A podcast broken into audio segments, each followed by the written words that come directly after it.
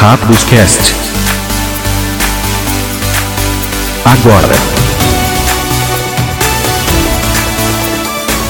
Saudações, esse é o Hack dos Cast, seu podcast brasileiro de Magic comigo, MP. E com Eli. E aí, pessoal, tudo certo? Bom, uh, quem quiser falar com a gente, é hackdoscast.com, Twitter é arroba hackdoscast, por que hackdoscast, Eli? Porque aqui é BR. Tudo bem. É, agradecer mais ouvintes aí que compartilharam aquele retro, aquela retrospectiva do Spotify, né? O Júlio, o Júlio e outros lá no, no Twitter, é, no Instagram, Rodolfo Dias, o Guilherme, é, o Três Mox Diamante o Alex Brito também, o Alex que nos ouve desde o episódio 44.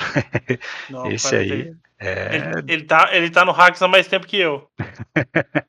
Esse eu, aí eu, é das antigas. Eu fui de novo olhar e eu entrei no episódio 116. Olha, pensei que tinha sido depois. Não, foi 116. Ah, eu, eu, lembrava que era um pouco depois do episódio 100, que eu lembro de, de, de, ter ouvido, acho que pelo menos umas duas vezes o episódio 100, que eu gostei pra caramba, e entrei no 116. Foi episódio com o Vini, depois foi episódio Pauper View, e dali pra frente eu, eu fiquei. Ah, bacana. É, por que você ouviu tanto episódio 100? Com quem foi? Eu não lembro. Foi com o Vili. Ah, foi com o Vili. Ah, foi a primeira vez que ele veio. Uhum, foi a primeira ah, vez. Tá. Nossa. Quem sabe ele vem no 300. Quem sabe, quem sabe. Ou, ele bora falar de notícias, então? Bora. Ah, mas antes tem o quiz da semana. é bom, né? Eu levantei a bola para você me lembrar, olha só. é, seguinte, falar de Fractus aqui. Quais os core sets que tiveram Fractus? Só vale core set. Qual o ou os, né? Não vou dar resposta aqui se é um ou mais de um. Mas é core set apenas, tá? Que nós tivemos Fractus. A resposta lá na fase final. Notícias da semana, artigos e tudo que você não teve tempo de ler. Fase de manutenção. Bem, ele tá mais calmo por causa de algo. Tem que estar, tá, né? Não tem jeito aceita que dói menos, é isso? É, mais ou menos isso. Chega dia 9 agora, né, no Magic Arena. Durante a semana aí deu para ver bem o, a reação, né, principalmente dos jogadores mais uh, competitivos, né? E em geral a reação desse pessoal foi muito boa. Ele, eles estão bem animados para poder jogar um standard corrigido, sabe? É, e também pela velocidade com a qual essas atualizações vão acontecer, vai ter sempre algo novo, né? A gente esgota muito o Magic nessa era digital com, com a Arena, né? A, a quantidade de partidas é muito alta. Então, assim, foi bem positiva a reação deles, sabe? Uh, o fato de tudo entrar no histórico direto é um pouquinho uh, zoado, né? Porque às vezes uma carta ela é forte demais para o standard, ela tem que ser nerfada, Uh, e aí ela é nerfada nesse Alchemy, mas ela acaba sendo nerfada automaticamente no histórico, e às vezes não é necessário, sabe? Por exemplo, o bichinho branco lá, né, que é... Como é que é o nome? É Luminarch Aspirant. O que põe marcador no começo do combate. Sim, sim, sim, esse mesmo. Então, esse bicho pro standard pode até ser forte, mas pro histórico não é tão forte assim. Uh -uh. Né? E, mas como ele tem que ser nerfado pro standard, ele acaba também acaba ficando inviável no histórico, a versão nerfada dele, né? Então tem esses probleminhas aí que a Wizards tem que resolver resolver. Mas eu lembro até que uns programas atrás eu tinha falado pro Felipe, meu, por que ainda tem lista de banidas ou suspensas no histórico? Acaba com isso. Né? Agora que eles estão nerfando tudo, abriram a porta, não tem que ter carta banida nesse formato. Né? Uh, no standard eu até entendo, porque eles não podem nerfar já que tem, tem o equivalente no papel. Mas no histórico, cara, vai manter o mesmo nome da carta, vai manter a mesma arte, só vai ser uma carta diferente. Né? Mas não tem por que ter nenhuma carta banida ali. É só nerfar tudo. E eu acho que a gente vai chegar lá, cara. Não vai demorar muito, não. É, esse Alckmin ele, ele acaba reunindo muita coisa que a gente comentou, né? Quando as cartas digitais saíram. Né? Então, várias possibilidades que nós ventilamos, algumas é, já vão se cumprir. E a Wizards, é, pelos spoilers que já começaram a sair, ela não está medindo esforços para explorar essa possibilidade. Né? Então, acho que é, é como você falou, é, é, um, é um modo diferente de você jogar é, aumenta né, a quantidade, né, o leque de possibilidades. Então, assim, é, é menos uma. É mais uma forma para você não precisar enjoar do Magic convencional. Né? Então, ele te oferece um, um, um, caminho que algumas pessoas podem não gostar, outras podem é, adorar, mas acaba que é uma saída, né, MP? Eu acho que ajuda a tirar o marasmo eventual que os formatos, principalmente o T2, acaba caindo, né? É o T2 corrigido, cara. É, é, é, vai ser mais, talvez, divertido de jogar, né? Tem, tem um problema, até por conta da entrada desse, desse set, que coloca dentro do Arena mais cartas, né? Então a sua frequência de atualizações aí vai ser maior, vai exigir mais gastos. E quem puxou aí essa ideia é, foi o Toby Henk, em um artigo que ele escreveu no Card Market, e que uh, ele fez aqui algum levantamento de números que eu achei muito interessante, que você compartilhou comigo hoje, né? Uhum. Uh, em 2001, né, quanto que você tinha que abrir de produto para poder ter um playset de cada carta que foi adicionada ao Standard? Há 20 anos atrás, lá em 2001, na época de invasão, com 22 boxes, né, em um ano você conseguia ter é, acesso a pool standard daquele ano, né? É claro que você não ia abrir quatro cópias de cada, mas a quantidade de raras, né? E uhum. era equivalente àquilo que você precisava. 22 boxes, tá? Do, do standard. Em 2021, hoje, são 69 boxes do standard, se você quiser se manter atualizado no standard. No Modern, além dessas 69 do, do Standard, você precisa abrir mais 16.7 de Modern Horizons 2. E se você jogar Legacy, além de tudo isso, do Standard mais do Modern, você precisa abrir mais 4 Secret Lair e mais 60 decks de Commander. Se você quiser ter um playset de cada carta que foi adicionada a esse formato. Tá ridículo, né? a, a quantidade fácil, de né? a quantidade de produto que você tem que adquirir para poder ter. É claro que não é também uma, uma avaliação muito criteriosa aqui que, que ele faz, mas serve para a gente apontar um problema de identidade. Assim, os produtos eles têm uma identidade apenas no nome, sabe?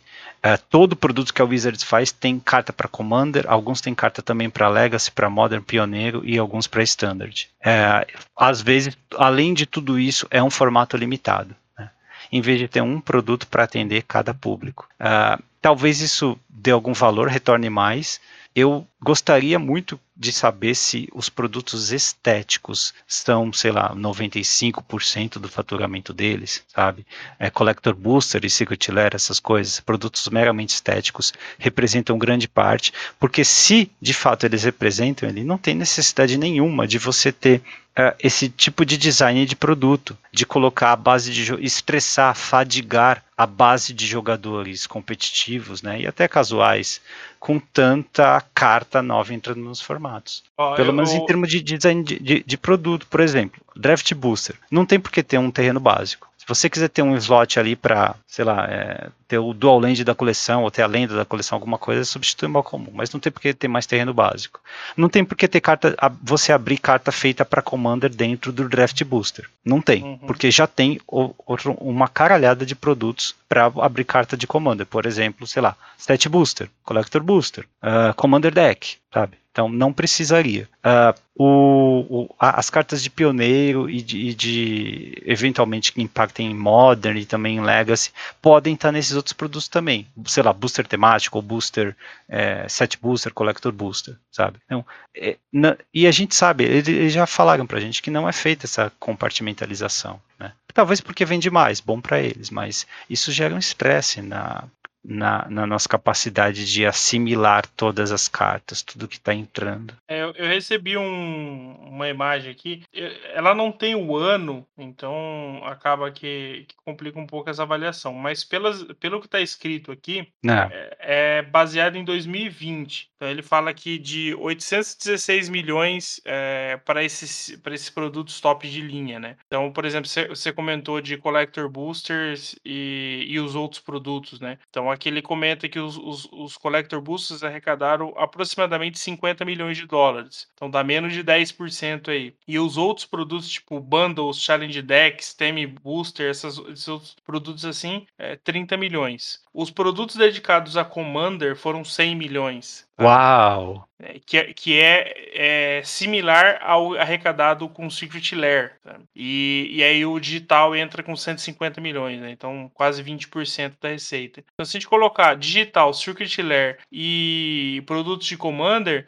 dá mais ou menos 60% da, da renda sabe? Então, e, e aí, mas aí a gente, se a gente poder, se a gente avaliar, por exemplo, o digital, com certeza tem um, um custo alto, né? A gente é, imagina-se que a parte né, de programação, banco de dados, exige um custo um pouco maior do que Secret por exemplo. Então, ah, é um custo fixo também, né? Ele, sim, sim. Então é, você põe que o Arena. O digital é, arrecadou 150 milhões, provavelmente com um custo maior. É, e agora o Secret Lair arrecadou 100 milhões, com certeza o custo proporcional é menor. Então você vê que é um, é um custo-benefício gigante para esse tipo de, de, de produtos, né? Então é, esses outros acabam não arrecadando muito, mas esse, esse tipo de, de, de produto arrecada demais, né? Até na, na, na própria relação aí de custo-benefício. Então, é, e isso acaba impactando diretamente, no, principalmente nesses formatos eternos, né?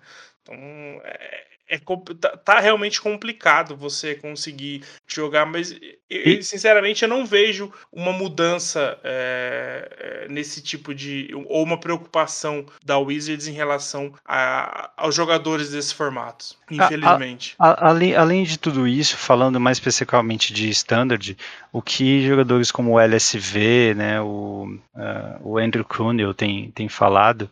É, é que a entrada do Alckmin não é também uma garantia de que as coisas vão melhorar para o formato. Ele estar diverso, porque é isso que você consegue fazer, né, com os buffs uhum. e os uhum. nerfs, né, que aliás todos eles foram muito bem vistos pela por esses jogadores, né, assim, foi, as alterações nas cartas foram muito bem-vindas, é, mas isso pode pro, provocar um formato diverso em vez de sair de quatro decks no topo do metagame, você pode passar para oito, para dez. Mas uhum. isso, de acordo com eles, não necessariamente significa que fica divertido de jogar, né? Que os padrões de jogo, eles não são bons, principalmente quando eles se repetem muito. É, então, a, a, o receio deles é que essa liberdade que a Wizards construiu agora dentro do Alchemy é, abre espaço para um desleixo maior no, no design do, do, no play design, né, no, no, design do metagame, e promova formatos que, embora sejam diver, diversificados, não sejam divertidos de jogar. E aí você teria o fim do standard, basicamente. É, então. É, é um pouquinho preocupante, mas ao mesmo Sim. tempo, a mesma ferramenta, cara, pode te dar. É, é, é condições de criar formatos divertidíssimos. E isso assim, todo mês, toda a coleção. Todo mês pode ter nerf, buff, uh, que uh, reajusta o formato, sabe? Você pode ter um standard infinitamente diverso e divertido através dessas mesmas ferramentas. Então é uma faca de dois legumes, como se dizem. É. é realmente, é, pensando agora é, mais friamente em relação ao Alchemy, né, com essa semana aí de, de, de ver né, o que a galera tem, tem pensado sobre isso, eu, eu concordo. Eu acredito que ele potencialmente vai agregar agregar mais do que parecia quando eu, eu, eu vi essa análise, exatamente por esse balanço, por esse equilíbrio que ele pode gerar, pela, pela liberdade criativa de você poder corrigir qualquer problema que possa aparecer. Tá? Então, eu acredito que é, ele vai oferecer muito mais aos jogadores num, num meio que a gente sabe que ele é rápido no MP. Então, de uma semana para outra, um formato que estava bom pode ficar horrível, porque, por exemplo, se a gente for comentar é, sobre o, o Pro Tour agora, né? É, ele, há 15 dias atrás, quando a gente comentou sobre, sobre o T2 com o Juliano, um pouco antes, talvez, todo mundo tava falando que o T2 estava bom. E na semana agora do Pro Tour e, e, e, agora que acabou, o que você mais viu foi pessoas reclamando que o T2 estava chato, que só tinha Mono White e Zet, Zet Control, Zet Turns, etc. Sabe? Então, assim, em, em, pouco tempo, o formato saiu de saudável para estar tá horrível. E eu acho que o, o Alchemy cai exatamente nesse ponto. Sabe? Ele pode corrigir tudo isso. Ele, ele pode mudar as, as ferramentas para isso. E por causa disso eu não entendo porque tanta gente reclamou dele, sabe? É, não jogadores competitivos, as mudanças foram bem-vindas. Com esse porém, né, de que a, a mesma ferramenta ela pode não solucionar o problema, apenas introduzir barreiras de entrada no formato, porque você vai precisar comprar mais cartas para entrar. É, mas é, os jogadores, acho que mais casuais, ou o pessoal que fica na, na internet o dia inteiro e joga pouco, né? Reclamou demais, cara. Sabe, é o fim do Magic, é o fim do Standard e tal. E é, não é bem assim. É, não, é, não. Algumas pessoas têm uma relação uh, ruim com o jogo, uma relação mais destrutiva, sabe? Que é qualquer coisa que vem, elas precisam reclamar, é como se fosse uma, uma saída de, uh, de de, de ódio para elas. E pessoas que têm esse tipo de relação, até por conta das mudanças que o Magic tem sofrendo durante anos, elas precisam parar durante um tempo, alguns meses, e voltar depois para refletir se é isso mesmo que elas precisam. Porque essa relação destrutiva é, é ruim para todo mundo. Né? Não é bom você é, desabafar dessa maneira, sabe? Entrar no Twitter ou no Face e ficar só reclamando, reclamando. Não, não é bom para ninguém. Não, só aumenta a negatividade. Mas é, é, eu acho que com o tempo, às vezes a avaliação negativa vem de uma uh, avaliação, uh, digamos, incompetente, né? uma avaliação pobre da notícia em si. Então, com o tempo, com o amadurecimento do Alchemy, com é, a, a, a, forma como a Wizards vai uh, curar o formato, alterar as cartas e promover o formato dentro do, dos circuitos competitivos, eu imagino que essas pessoas que veem a notícia de forma negativa vão a, passar a aceitar os benefícios do Alchemy como sendo maiores do que os possíveis malefícios. Tá?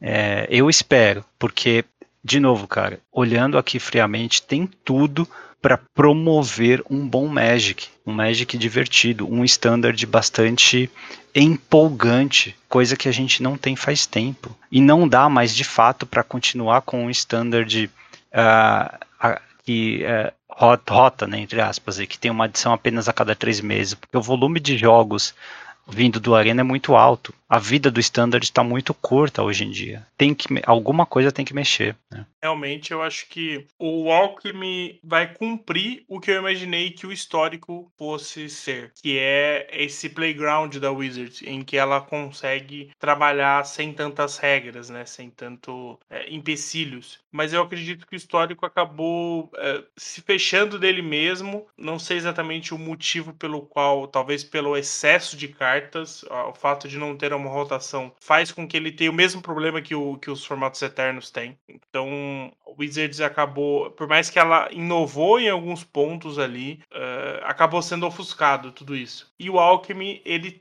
ele tem esse, esse, esse refreshing, ele tem esse F5 como característica, sabe? Ele consegue trazer isso de uma forma muito mais clara e, e renova sempre, né? É, quando o T2 vai renovando. Então, por mais que ele tenha esse delay, esse delay é o que vai fazer é, o formato resolvido é, ter um, um, uma cara diferente e aí acaba tirando um pouco o holofote também no MP. Porque quando você vai ter um, formato meio quebrado por algum motivo, provavelmente a própria Wizards vai dar foco no Alchemy resolvendo algumas coisas, aqui, aquilo dá uma abafada e daqui a pouco sai uma outra coleção, porque você imagina, sai uma coleção nova, você tem aquele período de novidades, os decks vão sendo, é, sendo feitos né, e testados. É, esse, um mês... esse, período, esse período ele é definido, é um mês. É, então. E aí daqui um mês a dinâmica vai ser: saiu a coleção, você tem um mês de standard quebrado e depois dois meses de alchemy uh, corrigido, ou melhor, standard, né? Corrigido. É, e aí, aí, durante esses dois meses, o standard já tá morto, tá?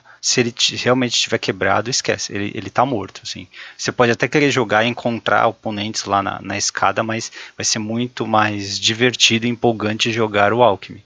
Aí depois desses dois meses entra uma nova coleção, um mês de standard quebrado, dois de Alchemy corrigido. Depois é, um mês de standard mas quebrado. Mas aí eu, eu acho corrigido. que o próprio T2 se beneficia disso, MP, porque nesse primeiro mês ele não vai ficar um mês quebrado. Ele vai ser aquele mês em que o, o ele vai se resolver e aí provavelmente no final próximo desse um mês é onde a gente vai ver se ele vai estar quebrado ou não. Então teoricamente você tem um mês de, de formato sendo resolvido. No se ele período... não tiver quebrado ele vai estar pelo menos uh, insuficientemente divertido por conta de novo dessas cartas que a Wizards insiste em colocar em boosters válidos no standard que não são cartas para standard muitas vezes como o Onaf o Onaf é um exemplo delas né? uhum. né é, e é, comparado ao Alchemy, o Standard eu acho que sempre vai ser inferior ele. Assim, a não ser ele... que eles façam um trabalho muito mal em regular o, o Alchemy. Mas é, o formato foi criado para isso, tá? Então, assim, sempre vai ser menos interessante jogar Standard do que jogar Alchemy. Aí, o Alchemy aí, vai ter mais equilíbrio, mais diversidade de decks e é, mecânicas exclusivas do formato digital. Sempre vai ser melhor jogar Alchemy. É, eu tenho medo grande aí nesse ponto se o Alchemy não vai ser uma, um subterfúgio para se dedicar menos tempo em fazer um standard equilibrado. Então, isso, isso pode acontecer, né? É, é, é isso que eu comentei lá, lá, no início, que eu temo que eles sejam desleixados no, no design do standard por ter essa essa salvaguarda, né? Por ter a oportunidade de corrigir as cartas posteriormente. É, isso tem um problema no papel, né? Porque, uh, se você realmente cria uma dinâmica de standards quebrados no papel, você uh, para de incentivar as lojas a fomentar o standard, a criar torneios de standard, para até os jogadores que frequentam as lojas a, a, a consumir standard. Isso é um problema bem grave para as lojas, sabe? O standard uhum. ele uh, movimenta draft para você criar a, as, as singles e né, flodar o mercado aí com as cartas válidas no, no, no, standard. E aí os outros formatos se alimentam do que sobra do standard depois, né? Essa é uma dinâmica boa para a loja, né? Roda bastante produto, bastante dinheiro, produto uhum. selado e tal. E quando você tem essa quebra aí onde o standard vai direto para o digital, ninguém se arrisca a botar dinheiro, sabe? Investir mil, mil quinhentos reais em um deck standard por conta de ele ser banido, por conta da sua loja nem fomentar mais o, o torneio, é, isso é ruim, né? O standard de papel acaba, vai acabar sendo voltado a, aos formatos eternos, é, porém a, o acesso às cartas para atualizar os decks dos formatos eternos é sempre via standard, né? E é, quando não tem tanta gente assim abrindo os boosters, ou draftando, ou jogando selado, é, o acesso a essas cartas, essa atualização fica mais difícil. Então, uhum. fica, vai ficar mais caro atualizar decks pioneiros e standard também. É, é, é, um, é, um, é um efeito bola de neve aí, né? Várias coisas vão ser impactadas, vários formatos podem ser impactados, né? E vários setores do Magic vão ser impactados caso é, seja operado dessa forma, né? É um pouquinho preocupante, cara. É, me preocupa principalmente o lado loja, né? A gente já sabe que as lojas já ficaram fragilizadas nesse momento é, pré e pós-pandemia, né? É, mais durante a pandemia, mas faz, faz tempo que a gente vem comentando sobre o quanto as lojas estão sofrendo, várias fecharam, né? E agora, nesse momento de retomada, mais uma vez ela, elas tomam um, um, golpe da Wizards em relação a esse, esse fomento, né? No é, caso, assim, o não fomento das lojas em detrimento do, é, do digital, né? É, é, é uma coisa que ninguém ganha também, porque uh, se não, não anunciassem o Alchemy, não ia ter solução para o standard. Ele ia continuar sendo resolvido muito rapidamente e é, a frequência de atualização do standard ia ser insuficiente para os nossos padrões atuais. Né? 2021 é tudo para ontem, é um volume de jogos muito grande. Então, não, eu acho que assim é melhor mas é preciso trabalhar nos aspectos uh, indiretamente negativos da introdução desse formato. Né? Mas de qualquer forma, eu acho que o, é, o, o, resultado ele acaba sendo um pouco positivo, principalmente para os jogadores, para as pessoas como nós, assim. Né? Esse formato deve ser bastante empolgante, é uma outra oportunidade de se especializar e de grindar também para quem quiser chegar no competitivo. É dia 9, tá chegando dia 9, cara. Vamos ver. E os spoilers estão rolando, né? A gente nem vai falar nada das mudanças e tal, porque é um início, né? Por enquanto. Mas quando saírem as primeiras listas, os primeiros campeonatos grandes, acho que vai valer a pena é, verificar. É, tem muita novidade boa, as mecânicas são interessantes, né? Como elas vão é, rodar, e aí a interação delas com o que já existe, que eu acho que é o grande segredo, né? Que a gente vai precisar. Os nerfs, né? E os, os buffs também, é bem interessante. Você imagina que para fazer um formato uh, limitado, equilibrado, você precisa criar algumas uh, incomuns de build around, por exemplo, né? Mas uhum. muitas vezes o arquétipo que você planeja para jogar no limitado não chega a ser traduzido em um deck do construído, porque as cartas não são fortes o suficiente, muitas vezes porque elas foram equilibradas para jogar limitado. Então o que o Alchemy possibilita fazer é buffar essas cartas, né? Às vezes é um encantamento, às vezes é uma lenda incomum de build around, e o Alchemy permite buffar essas cartas para aquele arquétipo que você às vezes drafta poder jogar construído. Isso é bacana, cara. É, isso mostra que eles estão uh, olhando né, para o formato uh, construído uh, de forma bem atenta. Né? Se eles de fato fizerem isso bem. Né? Vamos ver, vamos continuar dando uma olhada aí nos nerfs e nos buffs até o dia 9. Uh, ele, sobre o Infinity, o comitê de Commander se manifestou dizendo que Bolota, né, aquele selo holográfico, ele uh, vai ser uh, considerado como borda cinza, tá? Então, nada muda, né? Segue o jogo, porque é, vai continuar a mesma coisa, assim. Vai depender de cada grupo autorizar ou não as cartas borda cinza ou com selo de Bolota, tanto faz. É, acho que para Commander é, a regra da casa ainda é impera, né? Como sempre, né? E é, e é o certo. E é o certo. Sim, sim, com certeza. Boa, boa notícia aqui no papel, vai ter um nacional pioneiro, tá? Tem até uma página no Face aqui, o pessoal compartilhou com a gente, eu vou deixar o, o link aqui. Uh, e já tem aqui várias lojas participantes dos uh, classificatórios.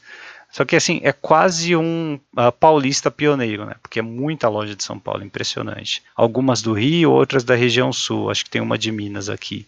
Talvez ainda tenha espaço para lojas a, a, entrarem nesse pool aqui, né, pra, de, de classificatórios, até porque afinal Afinal, já tem um local que vai ser na Domain aqui em São Paulo, mas não tem data, a data está em aberto, tá? Então, é, talvez seja possível expandir ainda mais né, esse, é, a abrangência desse torneio. Mas já tem sim né, é uma, uma estrutura dedicada aqui e os classificatórios já começaram. Tem, tem até lista de jogadores classificados aqui. Então, bom saber, né, cara, que o Magic, o Gathering voltou, né? O Magic Tipo, voltou, talvez o pioneiro seja o primeiro formato aí com um nacional definido também, com vários jogadores já classificados. É... Fazendo jus é um nome pioneiro. Sim, sim.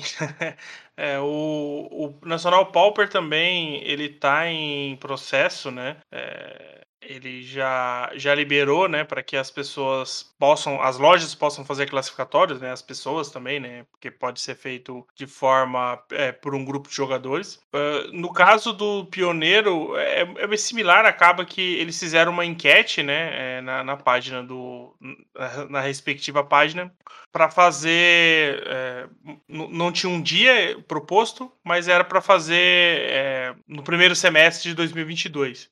As duas também estão, os dois nacionais estão mais ou menos nessa ideia, né? Então eu acredito que entre janeiro, provavelmente no mês de janeiro deve sair uma outra enquete aí com, com as datas. Então vocês que querem jogar o, um dos dois nacionais ou os dois nacionais é, acompanhem isso e caso queiram né, é, participar efetivamente no sentido de jogar os classificatórios, converse com suas lojas, peça para eles entrar em contato aí com os organizadores para poder começar já fazer esse movimento aí. Boa, boa dica, Eli. E lá na página da Wizards, o Mário respondeu perguntas sobre o design de volta Carmesim. Uma pergunta que eu estava louco para saber é por que, que eles não têm uma nova talha. Né? Uh, por que, que eles reprintaram exatamente a carta antiga? O Mário falou que eles precisavam garantir acesso ao pioneiro né, para essa carta e que o Standard parecia um bom lugar. O Standard parecia que precisava dela, mecanicamente falando também.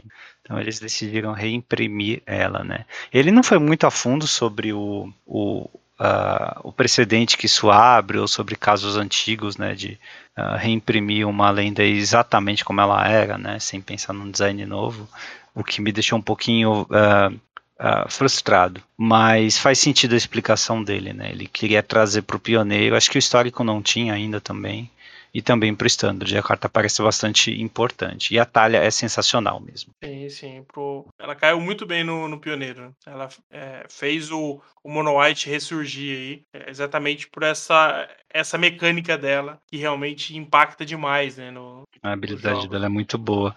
É, o, outra pergunta é: o sangue tem futuro? Né, essa fichinha aí de, de sangue. Ele diz que sim. Ele diz que todas essas fichas de artefato, né, pista, tesouro, sangue e comida, elas estão essencialmente para ele mecânicas decíduas, tá? Ou seja, elas são como custo híbrido, né? Quando necessário, quando aplicável dentro de um plano, eles podem trazer de volta, né? Isso já é um grande sinal vindo do Mario, tá?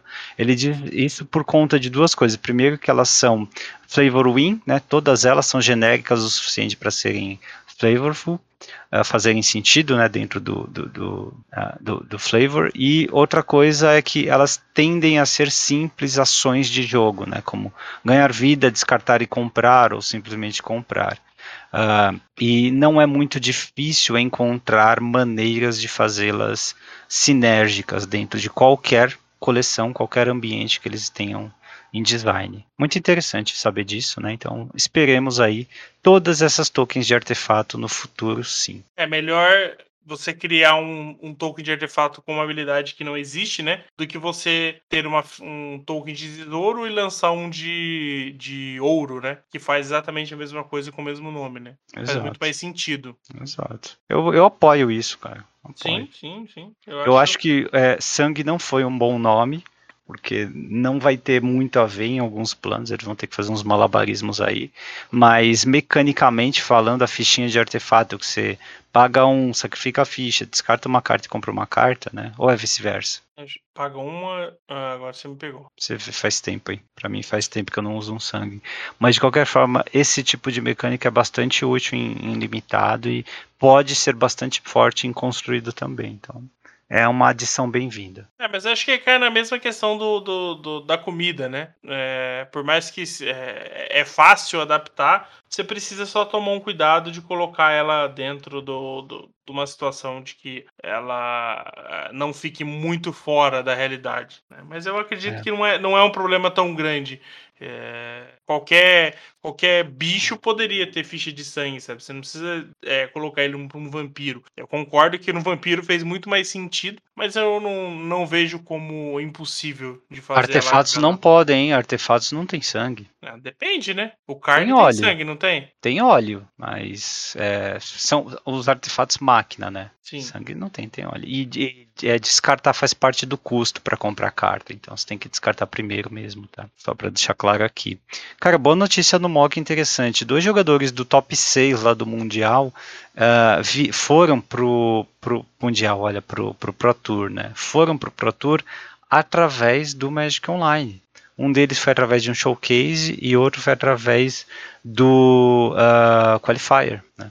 Uh, bem interessante saber disso, né? Porque é, o mall continua relevante, continua colocando jogadores direto lá no top 8. Sim, é, a gente tem vários eventos grandes, né, que sempre acontecem no mall e, e de vários formatos, né? Então é, é, sempre bacana ver essas pessoas chegando longe aí nesse, nos eventos. Eu ainda é... queria ver algum jogador de Pauper ganhando um Pro Tour, sabe? Pra dizer, olha, joguem Magic Online, joguem Pauper e é, é, vocês têm chances de chegar no Pro Tour assim. Sim, sim. É, eu, eu preciso dar uma, uma rastreada quem foram os que vieram do, do, do Pauper, mas nesses eventos grandes, tipo showcase, essas coisas assim, sempre tem gente que não é do formato, né? E é, é um grinder e acaba entrando e eventualmente pode ganhar também, né? Então... entre esses dois, por exemplo, o Toro Saito foi através do Limited uh, Super Qualifier, né? Então, uhum. foi jogando uh, selado. Né? E o outro é o Yuki Ishikawa, né? também jogador bastante conhecido. Ele foi através de um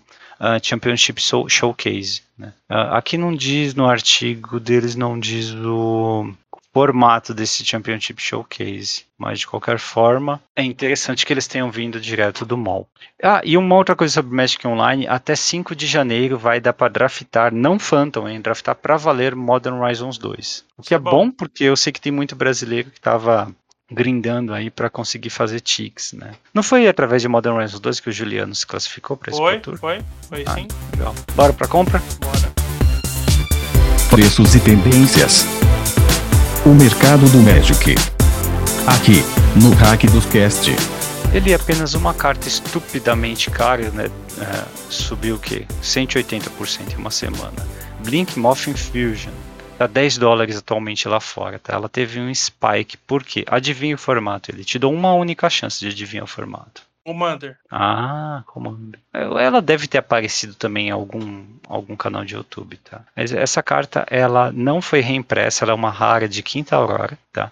Ela custa uh, ah, 14 manas, sendo duas azuis e o resto genérico, mas ela tem afinidade por artefatos e diz Devire todos os artefatos. É uma instante rara. É, você tem artefato, tem deck de Breia, tem uh, aqui tem bastante deck da Yuriko com ela. Eu não, eu não consigo ver uh, no Modern, no Legacy ou no Vintage uma razão para a subida dessa carta, não. Me parece mesmo Commander. É, a única explicação, né? É. Uh, e eu pensei em dar uma olhada nos preços do pré-modern ali, porque uh, o pessoal vem comentando, né, que as cartas old frame elas têm uh, sido bastante procuradas. O pré-modern ele tá pegando o momento, tem alguns prós né, principalmente gente das antigas, mas que está formando uma uh, base de, de pré-modern para elas, então a procura pelas cartas tem aumentado. E como são cartas bastante limitadas em estoque, né, algumas nunca foram impressas, tem outras cartas da Reserved List, então é interessante para quem está pensando aí em entrar no formato tomar essa decisão o mais rápido possível. Né, para não pagar o olho da cara em algumas cartas. De acordo com o Fernando, no, o Fernando tem jogado, nosso, nosso co-host aqui, ele tem jogado toda semana pré-moda, ele deve, estar jogando agora, né, inclusive, é, e uh, ele tem comprado bastante carta, né, de loja brasileira, inclusive. Uh, mas uh, ele alertou a gente aqui, eu pedi para ele umas dicas, ele disse, ó, qualquer coisa com frame antigo, tá, é bom uh, guardar ou procurar, tá? Uh, entre as coisas básicas assim para jogar o pré-modern, uh, fuga de mana, espadas em arados, é, contra mágica, quem diria em contra mágica, uhum. impulso, fábrica de mística, nossa, fábrica de mística era tão comum de ver por aí, os mainlands de legado de Urza, tá? A, a torre, o conclave feérico, né? Lembra deles? O uhum. Aldeia nas Copas. Dures. Aldeia Nossa. nas Copas, cara. Como eu, como eu adorava essa carta, cara. Eu achava ah. sensacional um terreno virar criatura. Eu ainda, eu ainda adoro. Dures, ah, Dures não deve ser tão difícil de achar, não, não deve ser tão não. caro, né? Tem um zilhão de reprint. Se você fizer questão de ter no old frame aí, talvez seja caro. O Anjo Exaltado, ele disse que é difícil de encontrar e é caro é, a penland, qualquer penland de Apocalipse, né? É, principalmente no frame de Apocalipse, né, tá, tá bem tenso. E os específicos da Reserved List para o pessoal ficar esperto aí é Barril de Pólvora, lá de Destino de Urza, o Pergaminho Amaldiçoado, né? Cursed Scroll, uh, Mastícora, Sim, a Mastícora joga pré-modern. E Humildade, né? Que deixa todos os bichos um, um sem, sem tipo. Uh, é, tem que gastar um pouquinho se quiser realmente criar uma pool bastante grande. E olhando os decks mais jogados aqui, mais submetidos aos sites que monitoram o formato, você tem é, essas staples de fato, cara, elas estão bastante presentes. Além de outras, né? Você pegar, por exemplo, deck de goblins. Alguns goblins são muito caros de conseguir, tipo o lacaio, ele é muito importante para o deck de goblins. O sharpshooter também, ainda bem que você só precisa de um em algumas listas, né? Uh, é muito importante. Uh, e no tem, tem o arquétipo de Land Steel, né? Que usa correntes de vapor, por exemplo, que é uma carta tensa de encontrar, por ser uma incomum, né? Uma incomum de mais de 7 dólares, é sempre tenso. Pausa, a própria pausa, a carta incomum lá de Odisseia, também é difícil, né?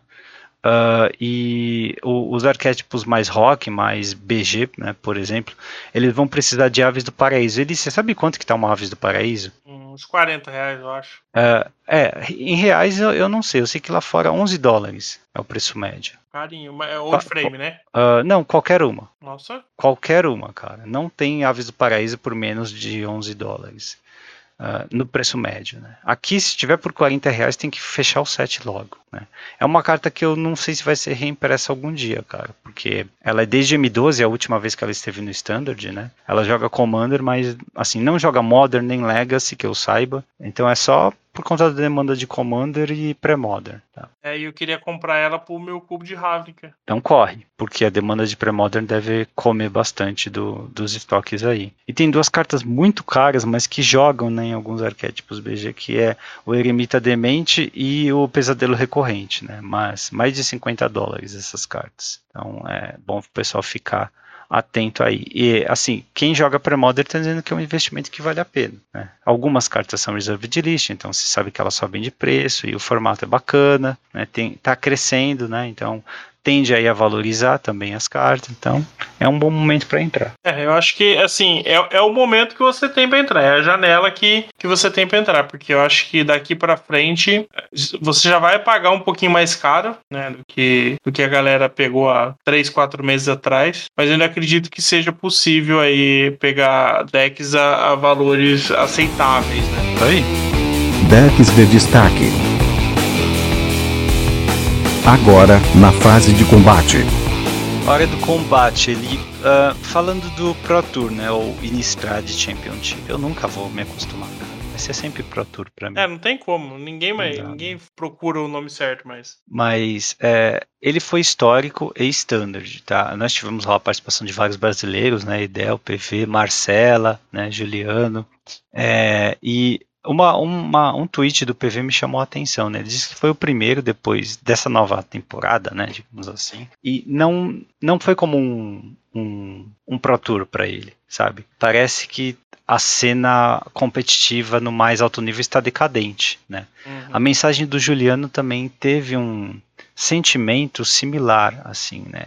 Ele não chegou aí para o segundo dia, assim, metade dos brasileiros não foi para o segundo dia. É, os que foram foram mal já, né? Foram com duas ou três derrotas. Ele disse que gostou muito de ter participado, mas é, apesar até de não ser muito fã do Arena, tá? Mas ele ficou claro que assim não é a mesma coisa, não é um Pro Tour, tá? Uh, ele disse que a sensação é bem menos parecida de jogar de, com um torneio de alto nível presencialmente, tá? Ele não sabe se é pior ou melhor nesse sentido, tá? Mas ele disse que é, é bem gratificante e é, é bom, é, foi bom ter estado lá, né? É, e uh, eu, eu imagino que se esse sentimento é compartilhado pelos jogadores experientes, né? Uh, assim, deve ser, a gente pode assumir aí que uh, querendo ou não, a Wizards conseguiu uh, reduzir o glamour de jogar um Pro Tour. Uhum. Reduziu a importância do evento, a qualidade do evento para quem está jogando lá. Né? Isso é bastante triste. Ainda bem que nós temos as gravações dos Pro Tours anteriores, então, em papel. Né? Talvez não tenhamos novos Pro Tours em papel, então pelo menos fica aí esse registro histórico. Mas é triste ver um sinal de decadência num jogo que está quebrando recordes aí de ganhos para a empresa.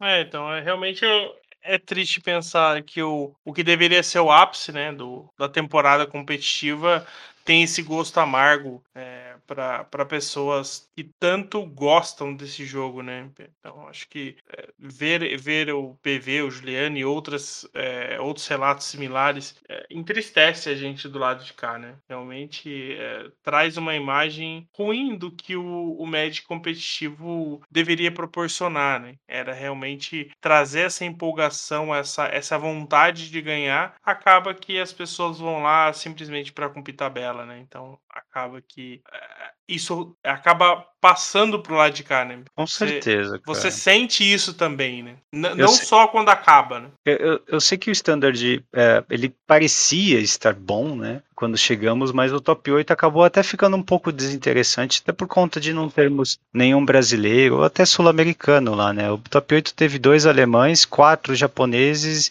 e um uh, americano. Tá? Entre os japoneses tem o Yuta Takahashi, o novo campeão mundial. Né? É bem interessante, ele está numa fase fantástica, né? porque conseguiu aí é, é, ganhar o campeonato mundial e logo em seguida já top 8 um novo Pro Tour. E entre o jogador clássico tem o é, Toru Saito, né? Também fez top 8 aqui. É um jogador bem das antigas aí, classicão. É, a final, deixa eu ver aqui, a final foi entre o Simon Gortsken, que é alemão, e o Yui Ishikawa, né, que foi o, o vencedor. Né. O top 8 inteiro foi histórico, mas antes de passar pelo histórico, vamos falar como é que eles chegaram lá, ele Uh, no standard, tá? O top 8 teve 1, 2, 3, 4, 5, 6 Dex e Zet Epifania. Que, que gostoso, hein? Delícia, né? Imagina as mirror matches, né? Eu, eu comentei com alguém lá no churrasco que é, eu tava, é, por curiosidade, fui acompanhar a stream a, a americana é, no momento em que tinha uma mirror match de Zet Epifania e até os narradores estavam de saco cheio, sabe? Eles estavam me convencendo a fechar a stream porque uh, eles não parece que não tinham vontade de narrar. E era o Cedric Phillips, assim, e realmente estava meio chato de, de observar. Era só land drop, land vai, land vai, land vai. Os outros dois decks eram um mono verde e outro um mono preto de zumbis, cara. O mono verde nós já conhecemos, mas esse mono preto de zumbis é novidade. Uhum. É do Simon Gortzken, que chegou na final, inclusive, né, do, é do alemão. Ele tem 25 zumbis e o que não é zumbi, o, o, as, entre as outras, o que não é removal é a Loth, tá? A, o Planalta lá, tem três cópias da Loth, tá? Muito interessante esse deck, parece que ele veio para bater o meta, né? Não sei se dá para montar ele hoje no standard e tentar sair fazendo uh, resultado, né? Mas é bem interessante. É diferente, né? Pelo menos é uma, é uma aposta diferente e isso sempre é bom, né? Isso aí, é ainda um pouquinho de inovação, uma luz no fim do túnel nesse sentido. Né? Agora, olhando para o histórico, né? nós tivemos uma final entre o Golgari Comida, que foi o deck do japonês que venceu, e o Izet Fênix do Simon Gortzen, que foi o outro finalista, tá? Uh, muitos decks Izet Fênix ou Golgari Comida nesse torneio inteiro, tá? No top 8 exclusivamente nós tivemos 3 Izet Fênix e 3 Golgari Comida. Os outros dois foram Jeskai Criatividade, que é um deck que nós já conhecíamos, e o Celestia Humanos, né? Com as novas adições aí. Uh, e uh, te perguntar uma coisa, ele, quando eu comentei lá né, que tinha essa final entre Golgari Food e o Zed Fênix, alguém lá comentou que uh, tava vendo muito dessa partida, né? Só esses decks aparecendo no, na, nas partidas de histórico, né? E é, tem uma explicação para isso. Ambos são extremamente consistentes e também extremamente resilientes, tá?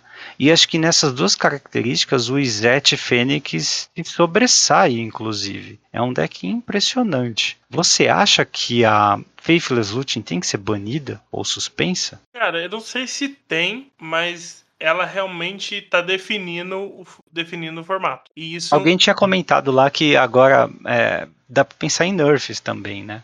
Que a banimento já não precisa mais ser realidade no histórico. Como é que seria uma Faithless Looting nerfada? Uma Faithless Looting nerfada. Comprar um, descartar um? Hum, interessante. Uma mana comprar um, descartar um uh, e recapitular de três. Ah, é muito ruim. Aí piora bastante. É, poderia ser, por exemplo, é que aí não, não teria como ser flashback, né? Porque poderia ser uma mana, compra um, descarta um, e no flashback duas manas, é, é, paga três, mas aí descarta duas e compra duas. Não, eu não mexeria no efeito da carta, não. Eu mexeria, mexeria no custo. Eu colocaria o custo do, do primeiro cast em duas vermelhas e deixaria todo o resto como ela como já está. Eu acho que assim já poderia nerfar o suficiente para o deck continuar utilizando, mas sem oferecer a mesma consistência que o deck tem atualmente. É uma bela opção. É. Eu não duvido que isso vai. algum nerf vai, vai acontecer, até banimento direto dessa carta, porque o deck está muito bom. Né? O Golgari Comida a gente já sabe como é que ele funciona, né?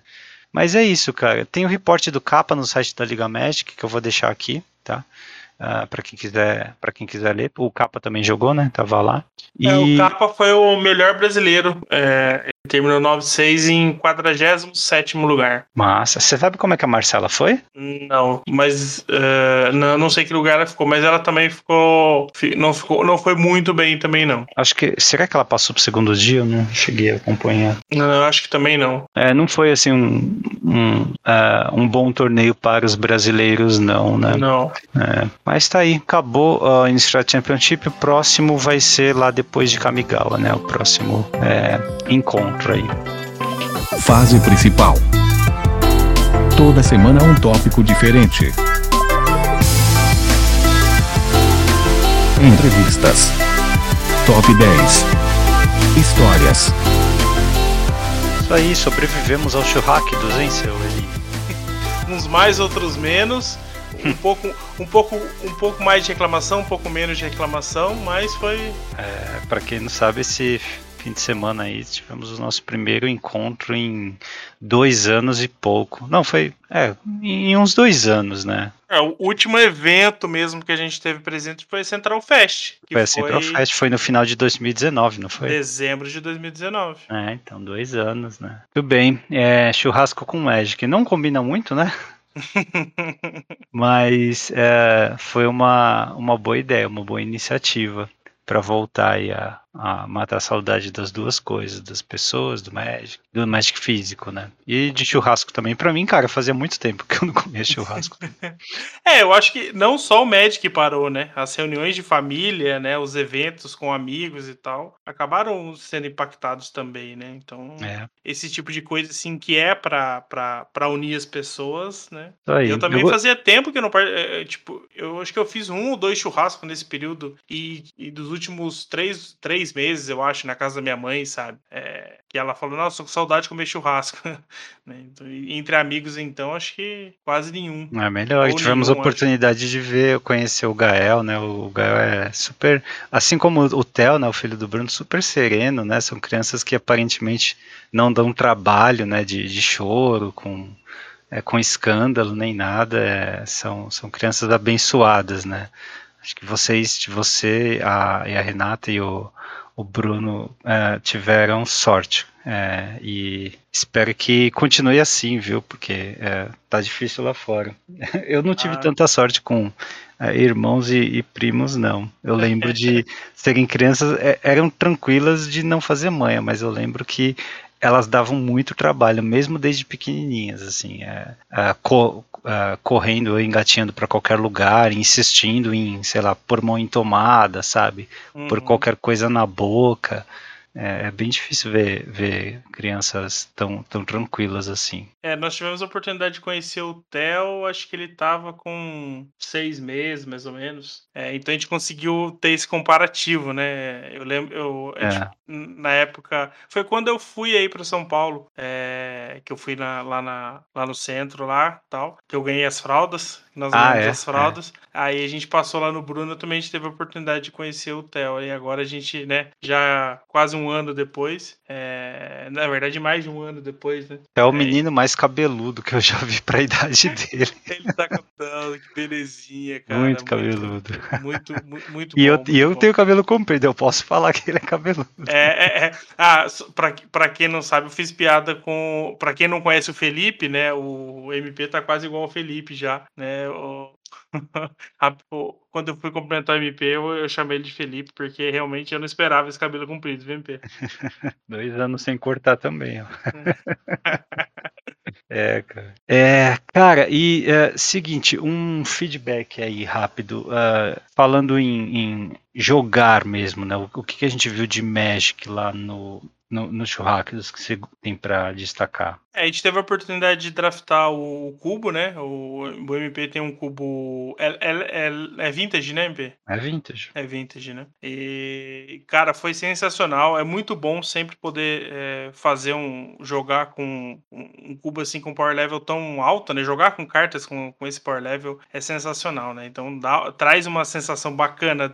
É, te, te dá oportunidade no Magic que é difícil de realmente você ter, né? E sem contar o, o que você pode treinar de de, de, decking, né? Então é, é bacana. E as partidas foram bem, bem legais, bem equilibradas. Eu acho que é, o MP ainda. A gente, o MP fez um, um, um deck tech com todo mundo, né? Foi, foi bem bacana ver também o que as pessoas pensaram, né? Acho que isso também é um ponto. E acho que até ajuda o MP a, analisar né, a estrutura do, do, do, cubo que ele ainda não, não tinha, você não tinha jogado com ele ainda, né? Não, com ele depois de tantas reformas, não. É, ah. Como feedback aí, eu gostei bastante uh, de ver o pessoal abrindo Power 9, né? Por exemplo, o Flávio jogou Herói de Blade Road no segundo turno com a ajuda da Black Lotus. É, eu abri, acabei abrindo no primeiro booster Time Walk com a Mox a vermelha, né? Passei a Mox vermelha para Camila. A Camila que fez um deck também que eu, eu curto bastante, que é o tipo de deck ramp. Ela uhum. tinha ordem natural, então rampava para uns bichos de 6 é, e 7 manas, né? Com a Avenger de Zendikar. Uh, o deck dela não rodou muito bem, eu acho que é porque não, não tinha densidade de peça de ramp suficiente. Ela rodou, por uhum. exemplo, ela fez um RG, né, e rodou Splinter Twin no deck, né, e, e tinha como ela tinha tipo splash pro branco, então tinha um cavaleirinho lá que tem um ETB bom, que você escolhe uh, três opções, né, e uh, é, é, um dos alvos para Twin. E você pegou Pestermite, né, é uhum. curioso, cada um pegou uma parte do combo. E das duas peças, eu acho que Pestermite é a que mais é jogável fora do combo. Né? Twin ganha muito com algumas criaturas assim, tipo uma, um Ormicoil, né? um, um Eremita, alguma coisa que põe fichas, coisas assim. Mas é, eu acho que a Pestermite, principalmente no deck que você fez, ela roda mais. É, mas foi, foi bacana de ver o pessoal utilizando as interações mais roubadas, assim. É, o Generindo, ele fez o deck, para mim, foi o mais sinérgico do, de todos, porque ele fez um Esper Control, né, ele tinha Mox azul, inclusive, mas uh, ele tinha muito mais removal, ele tinha uma win condition que independia de todos os mais removals dele, que era a Retrofitter Foundry. Para mim foi muito bom ter o feedback dele disso, porque é a primeira vez que essa carta apareceu no cubo, né? Então bom saber que ela é realmente boa, ela vai bem com saga de Urza, apesar de ele não ter a saga, né? Mas é o combinho lá do, do Legacy. Uh, que mais? Eu fiz um, um Izete turnos. É. eu consegui uh, pegar Time Walk, então eu copiava ela com o Dualcaster Mage e jogava do Grave também com o, uh, o adversário vermelho. Uh, e eu só fiz essas duas coisas quando estava jogando For Fun com o Flávio, mas jogar quatro turnos num deck agro é tenso, né, cara? É bem, uma jogada bem forte. Além de ter umas pecinhas para buscar o Tutor Azul, tinha Spell, uh, Spell Seeker para buscar Time Walk. Uh, que mais? O, o, o Joel fez um BW, é, ele tinha uma, uns descartes de BW expressando vermelho, né? Então ele tinha descartes chatos como uh, Rinto Toret, é, retorno de Rakdos também. Uh, e acabou enche, me enchendo o meu saco, quase que eu perco para ele, assim, foi coisa de um turno. Né? Tive que dar top deck para poder enfrentá-lo e decidir a partida.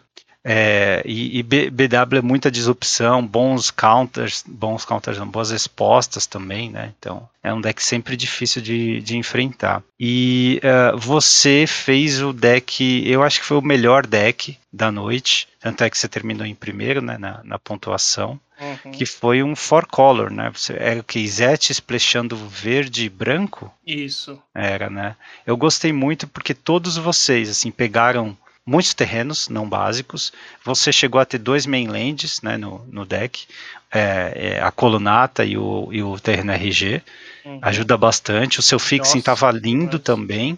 O seu deck era meio que um four color control, né? Porque você ia de mana vai e controlava o jogo com criaturas com flash. Você tinha a Pestermite, é, o a Spell Queller, é, o, o clone de de Flash também. O que, que você achou desse clone de Flash? Cara, eu achei sensacional essa carta. É mesmo? É, Vamos saber. É, porque assim, uh, aconteceu de eu não de eu não ter bons alvos para ele, né? Chegou a acontecer, mas o fato dele ter flash é, facilita demais o jogo sabe? Porque você pode dar em resposta a removal no seu bicho, né? Então você pode não perder uma criatura forte, né? É, per não perder entre aspas, né? Você, você faz um para um, mas você ainda mantém aquela ameaça, porque é, o, o, que eu senti é que o, o, o meu deck é, ele tinha um começo de jogo é, justo, mas ele tinha algumas cartas que desequilibravam, é, por exemplo, a Pestermite, por incrível que pareça, é, chegou a ganhar alguns jogos, sabe? Acho que uns dois jogos eu ganhei. Não foi ela que ganhou, mas ela ajudou a, a encaminhar o jogo. Porque eu tirava os blocos e aí eu conseguia passar. Porque aí, por exemplo, a Pestermite tem, tem flash, esse bicho tem flash, o Spellqueller com flash. Então eu, eu sempre conseguia manter é, esse ataque além da evasão, claro. É, você fez um 4 color tempo barra control, né? Então, assim, funcionou muito bem. Esse cara ajudou bastante, apesar de eu acho que um, eu, eu, cheguei a, errar algumas jogadas. Teve um, um, um, um, jogo contra você. Eu deveria ter fez, feito ele no, no Duelcaster antes de, per, de você perder o Duelcaster no combate. É, teve uma outra hora também que eu errei quando o Genê. O Genê, o que, que, aconteceu? É, é, eu, eu, eu copiei o Karmic Guide do, do Genê e esqueci que o Karmic Guide tinha eco. Ah, né? tá. Mas você tem é, acesso ao branco no seu deck. É, então, mas é que aí, tipo, é, eu fiz. Eu copiei é duas é três, vezes. É três e duas brancas, né? Aí é, tipo... Eu copiei duas vezes e aí eu não, não, não ia conseguir pagar, não valia a pena naquela situação eu, ah. eu pagar o eco, sabe? Então, ah, você tinha Ancestral Vision e Ancestral Recall também. No, no deck, essas duas. São ridículas essas cartas. São ridículas. Eu achei um desperdício quando você castou o Blood, uh, Bloodbraid Elf e cascateou na Ancestral Recall. Certo é Ancestral Vision, pô. a Recall você pode pagar, é uma mana só. Justo, justo. Aliás, obrigado por ter castado Ancestral Recall quando eu tava com o Dualcaster na mão e as manas livres. eu também acabei comprando três, antes de você, inclusive. Justo, né? justo. É Mas justo, eu, é justo. É justo. Mas eu vou falar para você, poder ter oportunidade de jogar com essas cartas é, é muito bacana. É, não, é, não é porque eu consegui fazer um deck é, legal, né? E para mim também foi um feito, porque é a primeira vez que eu jogado um, um, cubo, acho que na época, acho que ele, é, eu acho que ele era Legacy. É, eu fiquei muito perdido nesse Power Level, né?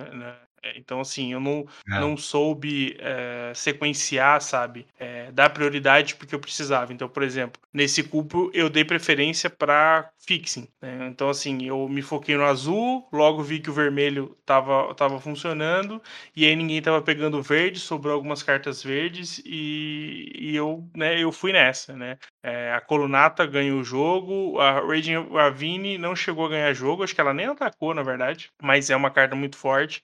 É... Você usou deserção de alguma forma com, com lucro? Sim, eu consegui roubar um, no jogo contra o Joel. Eu anulei um, um bicho dele e peguei. Ah, uma outra carta que também teve bastante destaque para você foi o Will Bender, né? Pra quem não sabe, o Will Bender é um bicho Nossa. com morph que quando você desmorfa, ele é duas azuis para desmorfar, ele muda o alvo de uma mágica ou habilidade alvo. É, você fez isso contra o Joel num jogo, quando ele castou a é. Tora. é, no, no, no, primeiro jogo, ele tinha um vampiro, não vou lembrar o nome do vampiro, que ele tem é. uma habilidade ativada que você paga, acho que é duas pretas e X, e aí uma criatura... É a Drana, dá menos Drana. X, menos, mais X, menos X pra uma criatura. E a dele ganha mais X, mais zero, né? É. E aí eu matei a Drana dele, né, com o flip do, do Willbender, e aí no segundo jogo ele me deu o Rinto Torash e eu de novo fiz o Willbender e aí ele descartou duas, né? Então foi, foi, foi bem forte essa interação. Ah, e o deck ainda tinha o, o Jace Mind Sculptor ainda. Ah, é, tinha o Jace, verdade. É, é ridículo, é ridículo é, essa carta. É. Ah, é, você também mostrou que é, draftar fixing, né, no, nas, nos primeiros picks aí, te abre para você fazer basicamente o que você quiser nos picks seguintes, né? É, acho que eu, no, primeiro, no primeiro pack uh, eu, eu, consegui, por exemplo, o Jason Sculptor acho que foi meu segundo pick, mas, por exemplo, eu peguei Volcanic Island e a, e a Dual G também é, no, primeiro, no primeiro pack. Sabe? Então eu sabia que essas, essas três cores estariam abertas para mim, né? Então foi, um, foi... Uma coisa que é, eu acho que com o tempo você pega isso, né? Mas. Uh, teve certo momento do, do draft em que eu tava com pouquíssimas criaturas no jogo, eu tava começando a ir pro vermelho, a base do deck era azul e quase não tinha criatura ou in condition, né? Porque eu peguei a Time Walk e comecei a pegar carta azul, né? De repente fazer um control, um combo tal. Uh, mas aí veio uma, uma carta para mim que uh, eu peguei essa carta e não tinha nada a ver com o meu deck. E eu parei e falei pra, pra mesa, né? Ó, tem cartas que são fortes demais, que mesmo quando elas não têm a ver com o seu deck, você pega, porque elas vão fazer diferença quando elas entram em jogo. E foi o momento que eu peguei a JIT, né? Uhum. Uh, e depois eu comecei a pegar mais criaturas, completei a curva mesmo com criaturas medíocres, né, do, do vermelho, foi um mono red expressão do azul basicamente que eu fiz, e cara, a gente me ganhou o jogo, uh, jogos, né? Porque é uma carta extremamente forte, assim, mesmo que você não tenha uma densidade alta de criaturas, mesmo no final do draft meu deck tinha acho que 12 ou 13 criaturas e uh, mesmo assim ela fez a diferença quando ela estava em jogo, porque é uma carta fortíssima, sabe? Então é uma dessas coisas que, lógico, quando você conhece a lista, né, você sabe que é, o, o, que priorizar. Egite, obviamente, em qualquer cubo ela é insubstituível, né? Então, é um tipo de uhum. carta que se, se passar para você, você pega. Carta Sim, fantástica ela, também. Ela é muito versátil, né? Então, não tem como é, abrir mão de uma carta desse, desse jeito, né? Tipo, ela aumenta o seu clock, é, ela funciona como removal, né? Ela te ganha tempo ganhando vida, né? Então, é uma é carta que, que realmente faz muita diferença, ainda mais num cubo com power level desse, que aí você tem várias criaturas com evasão, né? Várias criaturas fortes que conseguem se manter vivas aí, né? E, e, tem algumas coisas interessantes que aconteceram, por exemplo, o soloso deck da, da Camila, é, ela conseguiu fazer um Crater Roof para 11, se não me engano, né? Deu mais ou menos umas 11 para todo mundo. Isso também Meu foi, Deus. Foi bem emblemático. Ela tinha Crater Roof, né? Natural Order para Crater Roof. É, é bem comum no, como Sim. in condition no cubo, é. Legal. O, o Genê tinha a, a, é, o Liber, né? Do of Alexandria. É... Ah, o Generino ele fez acho que mais de uma vez a Library no turno 1, né? Sim. É, basicamente te ganha o jogo, é o tipo de carta que né? Você vai comprar uma carta a, a, mais na fase de compra pelo resto da partida.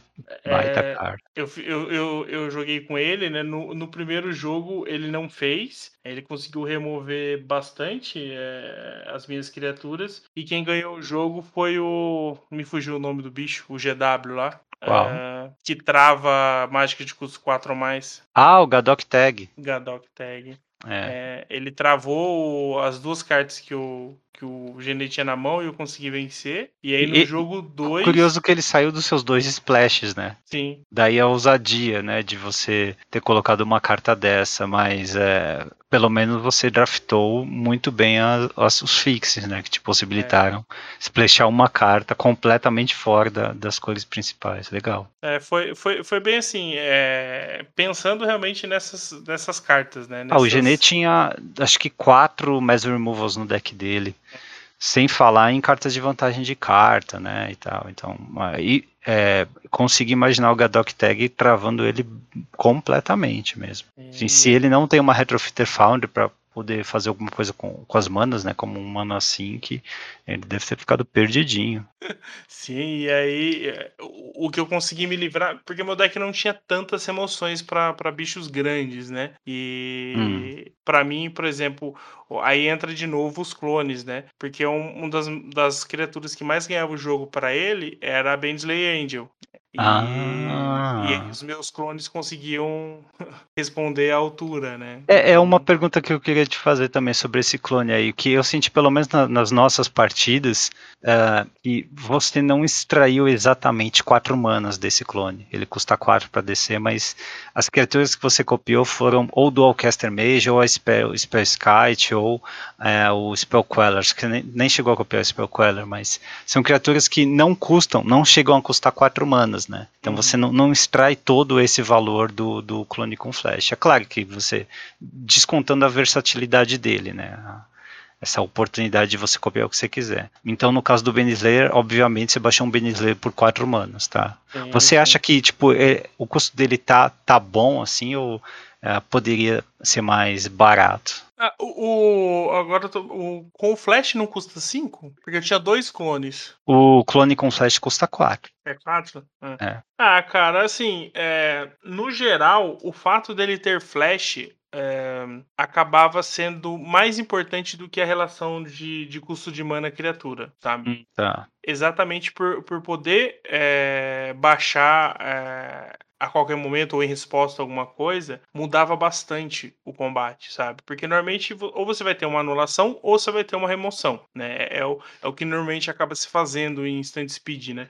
E aí você ter, é, copiar o melhor bicho do, do cara em instant speed era algo que normalmente não esperava. Então, por exemplo, é, o que aconteceu nessa partida com o Gené? Ele bateu com com o Bensley Angel, eu, eu copiei o Bensley Angel e consegui bater na volta, hum. sabe? Então, assim, é, acabou. É, e, e, aí ele foi obrigado a segurar o Bensley Angel para não ficar tomando o meu, sabe? Hum. E aí depois. E aí na volta, se não me engano, eu fiz aquele eu não vou lembrar o nome dele, mas é o 6 manas 5-5 voar, que quando ele morre eu ganho o controle da criatura alta. Ah, Keigan, o dragão lendário azul de Kamigawa. Keigan. É, e aí ele era muito bom nessa partida, porque é, ele travava o Bensley Angel sem eu precisar é, fazer nada, sabe? Porque ele sim, não queria sim. ele não queria perder, entendeu? Então ele não atacava para não, não, não, ficar eu ficar com dois Bensley Angel. Ah, interessante por, por feedback também, o adversário vermelho é muito bom. Sim, foi ridículo é... aquele turno que você fez, MP. Explica o que, que você fez, a, a roubalheira que você aprontou. Contra o Flávio? Foi contra o Flávio. É, não, mas não tava valendo, né? A gente tava jogando for fun. Foi o único jogo em que eu consegui jogar quatro turnos seguidos, porque é, eu, quinto turno, eu dei time walk e copiei com ela na pilha com o Dualcaster. E aí no turno seguinte eu joguei a. com cinco manas também, né? Joguei a adversária. É adversária ou adversário no vermelho? Acho que é ela, né? Sei lá. Acho que é ela. Uh, mas joguei adversária, né? E lembrando, quando você gasta 5 manas, você dá flashback, né? No, negócio do, do Grave e ela é, fica 3-3 com ímpeto. Então, né, quatro turnos seguidos aí com um bicho 3-3 com ímpeto ainda. Sem falar que teve jogo em que ela entrou 2-2 ímpeto normalzona porque eu precisava de algo para equipar com a JIT, sabe? Uh, a carta é boa mesmo, acho que ela merece, mereceu o slot dela no, no cubo.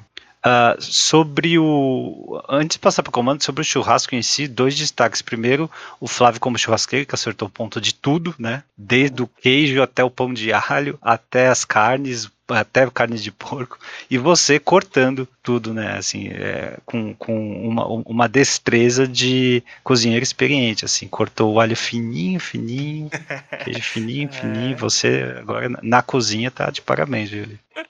Ah, obrigado, obrigado. É, a gente, a, gente, a gente, vai se aventurando, né? Mas realmente tava, tava muito bacana. É, a parte da, da comida também foi, foi bem, foi ah, bem, bem bom. Um, um, destaque que não é de comida, mas é de bebida, é o Generindo com uma bebida chamada Draft, né? Uma bebida. Sim, sim. é, isso foi sensacional também. É, sobre o, o Commander, é, o, foi bacana ver a experiência né, teve gente muito experiente em Commander, como o Genei e a Camila, e é, gente que estava jogando pela primeira vez como o Joel. Então nós combinamos que é, né, deveria ser decks mais for fun, assim, né, nada muito carregado, e é, a partida demorou três horas e meia. a Essa primeira partida, partida. foi épica. É, o Joel não aguentou ficar a partida inteira também, por causa do sono.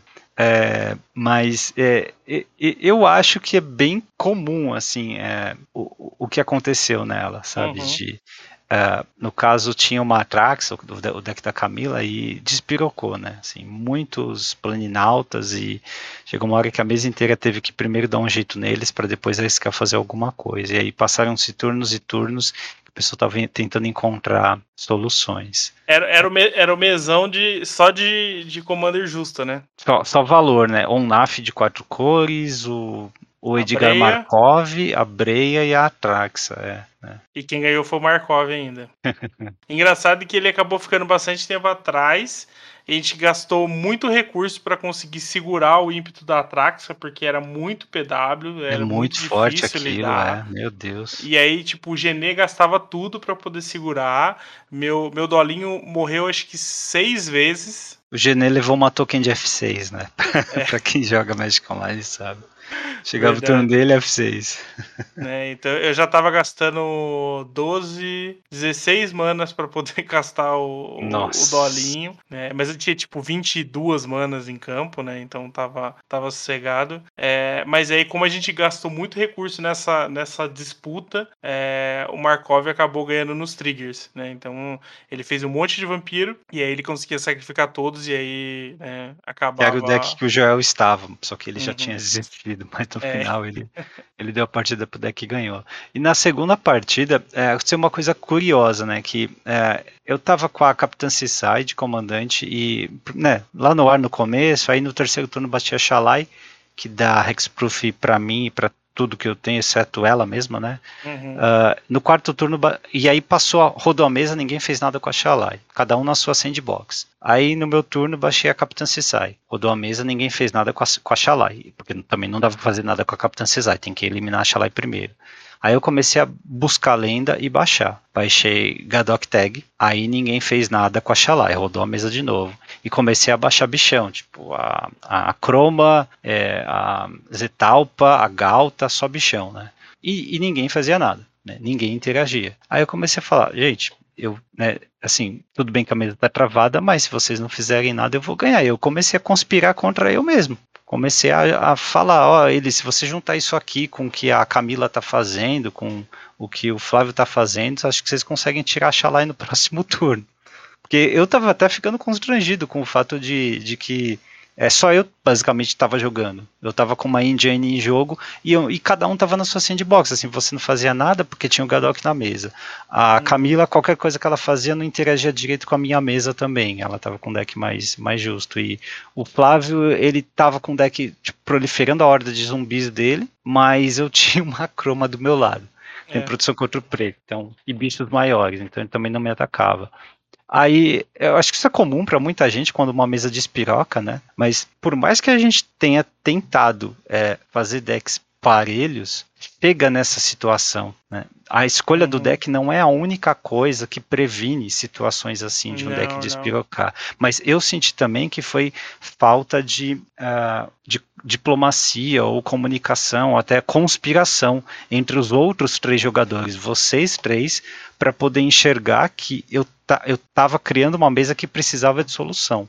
Eu acho que o único que uh, soltou alguma é, algum, algum suspiro assim de uh, nesse sentido foi você quando tinha um, um trigger de uh, golem meteórico para resolver e você sugeriu matar a minha Shalai, né?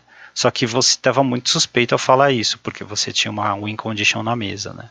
Uh, mas uh, eu acho que faltou o pessoal se comunicar e abertamente conspirar contra o cara que está snowballando, uhum. né? Que foi o que eu fiz contra eu mesmo, quando eu falei, ó, oh, vocês não estão vendo aí, dá pra, por exemplo, a Camila tava com um titã vermelho na mesa, eu falei, Camila, ataca quem tem, você não vai me atacar porque eu, eu tenho defesa, mas ataca qualquer um deles e usa o trigger nos meus bichinhos aqui. É uma forma de reduzir o meu valor. Ou tipo, essa golem meteórico, joga ele pro grave, sacrifica seu terreno e volta ele para sua mão, e aí baixa ele de novo para destruir a Xalá e coisas assim, né? É, e vocês assim, eu, eu acho que, não sei se isso é comum, né, mas eu acho interessante procurar não só o que você pode fazer, mas o que em conjunto os outros da mesa podem fazer para resolver uma situação dessa, quando tem um jogador despirocando, né, ou, é, ou, ou, uma carta travando o jogo, como o Gadok Tag travou. É, eu já vi muito jogo de Commander em que cada um pensa apenas no que ele mesmo pode fazer, sabe?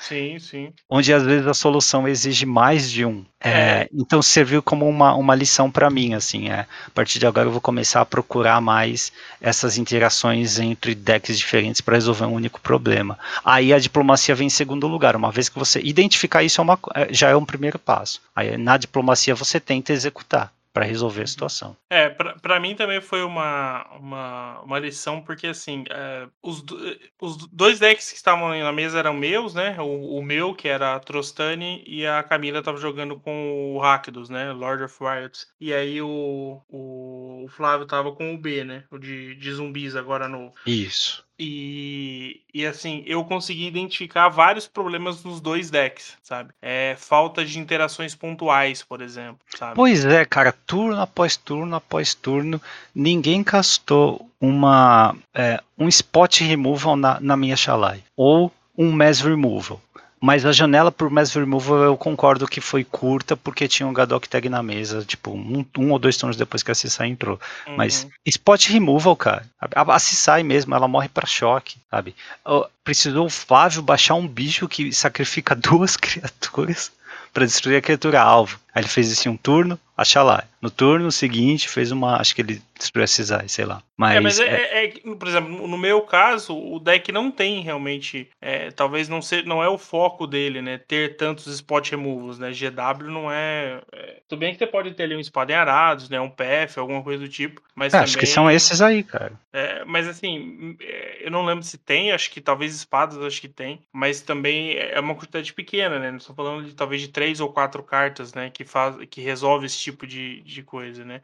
Agora no no Rakdos eu, eu percebi que eu preciso mudar. Então, assim, isso também foi bacana de, de poder jogar com o deck, né? E, tipo, esses decks eu montei na pandemia e, assim, eu não tinha tido a oportunidade de jogar para identificar esse tipo de coisa. A né? Camila me falou uma coisa assim, que não se usa muito mesmo, né? Nos commanders, na, nas mesas mais é, normais, digamos assim, que ela e o Gene devem frequentar. Se usa muito mass removal, né? Mas pode removal não, porque normalmente é uma desvantagem, né? Você está gastando uma carta para tirar outra, mas é o são, são quatro jogadores, né?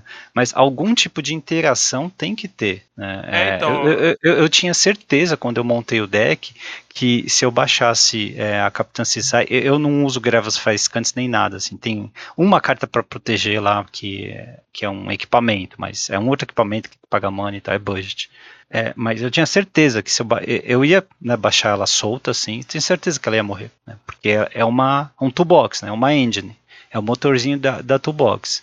E não foi o que aconteceu, né? A Shalai não morreu e depois ela demorou para morrer, mas aí já tinha dado todo o valor. E é, eu eu mesmo, quando faço qualquer deck de, de Commander, eu coloco uma quantidade mínima ali de, de interações de spot removal. É, mesmo assim, que seja um para um, cara. É, sim, sim. Às vezes, às vezes é o que você precisa para pra, sei lá, sobreviver mais um turno, sabe? É, o Rakdos, assim, eu tava tentando é, puxar de cabeça, eu não tô com, com o deck aqui, mas ele, eu lembro de ele ter, acho que, três Mass Removal e eu acho que três Spot Removal, né? Então, assim, não é que ele não tinha, mas é o que você falou, às vezes é dentro da, da, da sinergia do deck, ele precisa de alguma forma conseguir resolver, nem que seja sacrificando alguma coisa dele, né? para conseguir é, lidar com essas coisas. Mas também tem um outro lado, né? Que é, ó, eventualmente, decks são é, bons contra uns e piores contra outros, né? É. Então, eu acho que isso também acaba acontecendo. É, eu acho que, por exemplo, no seu caso, é, o seu era um deck que está um passo à frente em relação à montagem, né? É, o do Flávio também estava bom, né? Mas o dele é pré-com, então acaba que ele acaba ficando limitado né, no power level das cartas. E agora no meu, nos dois meus, eu acho que realmente é, falhou em, alguma, em algumas. É, na parte de estrutura, né? De como o deck é montado, mas isso eu acho que eu acho que faz parte do processo, né? Quando você quer fazer algo autoral, né? Você acaba tendo esses, esses é, lapsos, né? Que você precisa trabalhar para conseguir ver, né? O que é possível melhorar, né? O que, o que dá para melhorar dentro daquelas cores ou daquela estratégia. É, pode ter sido uma, uma coincidência também, né? Uma sequência de de draws de um jogador é, combinando com sequência de não draw de removal dos outros. É, mas uma coisa foi óbvia que foi a falta de conspiração, né? a falta de comunicação entre os outros três jogadores, vocês três, para evitar a situação de snowballar. É, é que para mim fica óbvio porque eu sei como o deck funciona. Eu sei que é fácil snowballar se você fica com, uma, com um motorzinho da Cisai na mesa durante uns dois ou três turnos. É, principalmente com a proteção contra mais removal que o Gadok tá, que nem é tão tanta proteção, né? Porque o preto hoje em dia já tem removal de três manas. Tem aquele da Bonto, acho que você tem, né? Tinha no, no uhum. deck de Rakdos. E, e tem o Toxic Deluge também, né? Que são, são removals de três manas que passam pela proteção do Gadok. Mas é, ficou para mim interessante essa, essa liçãozinha aí de, de conspirar abertamente mesmo, sabe? Uhum. Para poder uh, evitar um deck de sair na frente de, de todos. Não sei se aconteceu isso no jogo em que a Camila uh, snowballou com todos os planinautas lá. Se é, era evitável. Com, mas era evitável com mais comunicação entre os outros jogadores, tipo, atacar mais ela, ou minar os recursos dela. Você acha assim, que, olhando aqui atrás, era evitável? Eu acho que era, é, mas eu acho que uh, talvez uh, seria enviesado eu falar isso, porque assim, eu fui o alvo inicial porque o, o Dolinho ele rampa, né? Sim. Então ele precisa. Uh, esse começo de jogo dele eventualmente é bem rápido. É, então, tipo, você, você tá jogando com um deck de Dolinho, você é um commander de muito valor e que pode também, no mesmo turno, fazer muita coisa. A Camila tava com um deck que rampa e baixa um Plinalta por turno. Lá, lá no mid pro late vai baixar dois por turno, né? E tem a Atraxa para proliferar, beleza. Se você fala, olha, vamos minar os recursos dela, você é suspeito para falar, né? Uhum. Porque aí um turno que você fica desvirado, podendo aí né, jogar com o Onat, desvirar com o Onat na mesa, é, pode, pode ser o suficiente para você despirocar. Enquanto um deck como o dela aparecia aqui aos poucos, né? Turno após turno, um planalta de cada vez na mesa, né? É, mas chegou, chegou um momento em que não tinha como a mesa é, fazer alguma coisa a respeito. Não tinha mais removal de planinauta. E precisava. Né? Tinham que uns quatro planinautas em jogo ali, em certo é, então, momento. E, e aí, quando, quando o pessoal começou a jogar na defensiva, eles começaram a parar de me dar alvo, foi é. quando eu consegui, é, de um turno para o outro, resolver os, os PW da Camila. Né? Então, assim, hum. eu abri as portas para que eles resolvessem o resto, sabe? Então. Ah, ok. É, é o equilíbrio, né, cara? A mesa coloca em xeque aí tudo.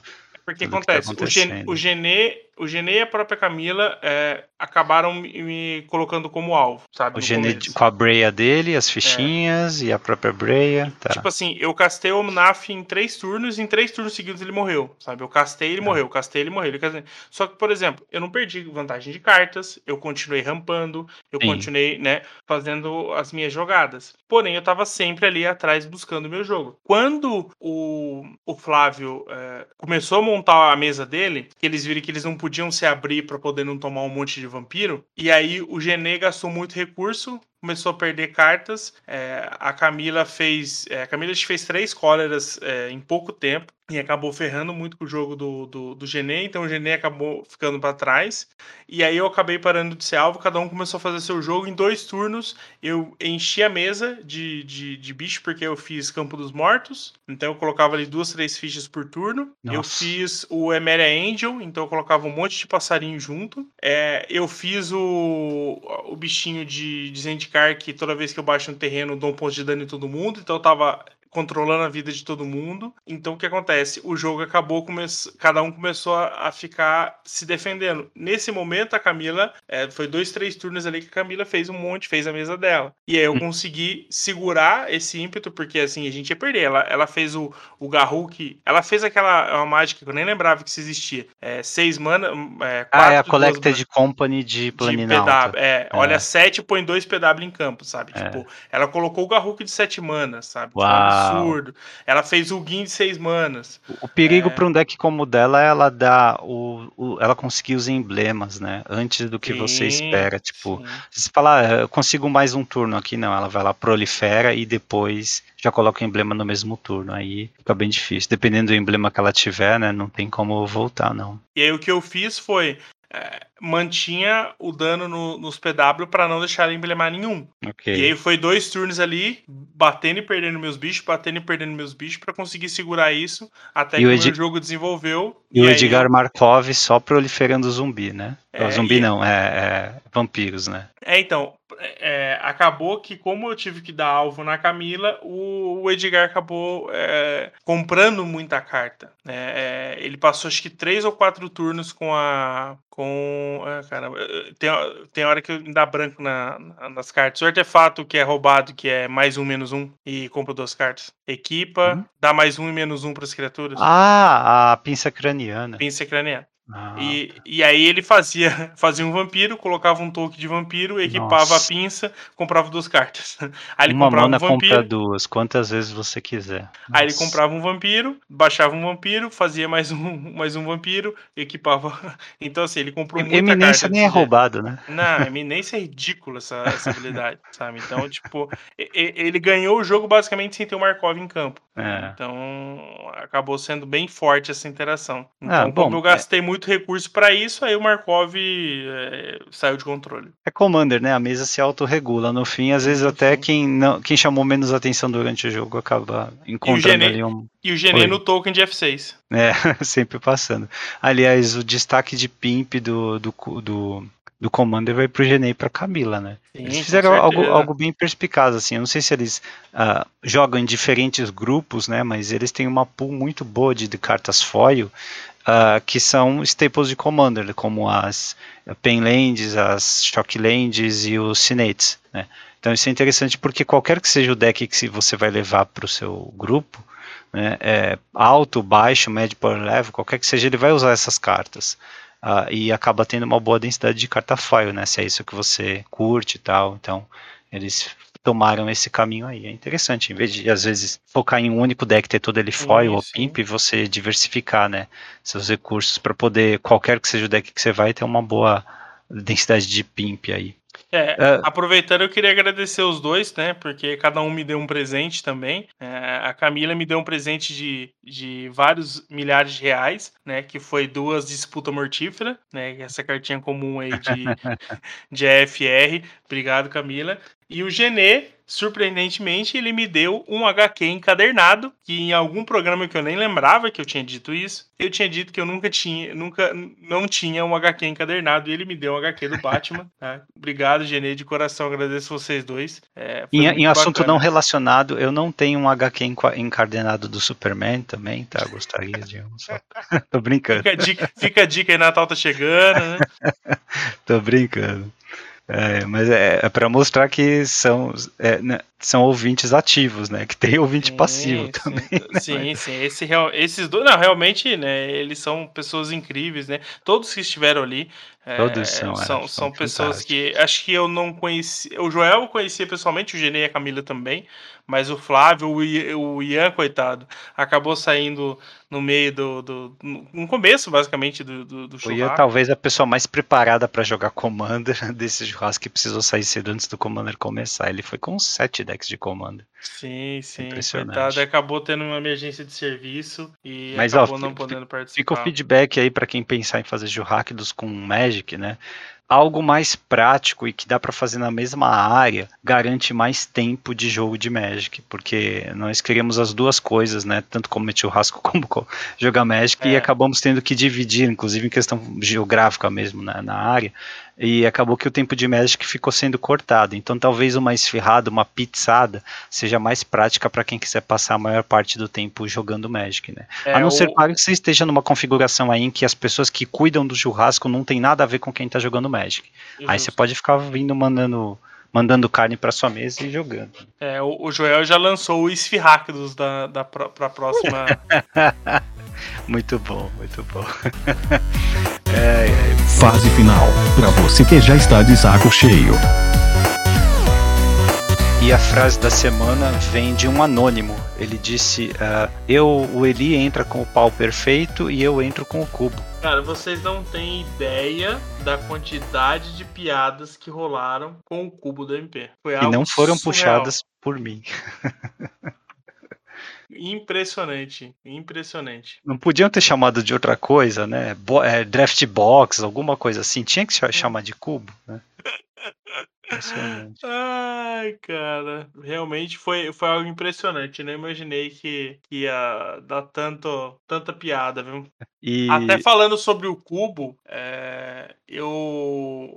Lembra aquele caso do, do, do Farpa de Mana, MP? Ah, você consultou algum juiz? Então, eu. O, o Eric, ele me mandou um áudio aqui é, tá. explicando, tá? Então, eu vou ouvir o áudio assim que a gente acabar. E se der, a gente inclui é, após a gente comentar sobre esse assunto. E aí vocês vão ouvir. É, ou, inclui ou... o áudio? O Eric permitiu incluir o áudio no, no podcast? É, se for o caso, eu, eu, eu, eu traduzo aqui a, a, o que ele passar, tá?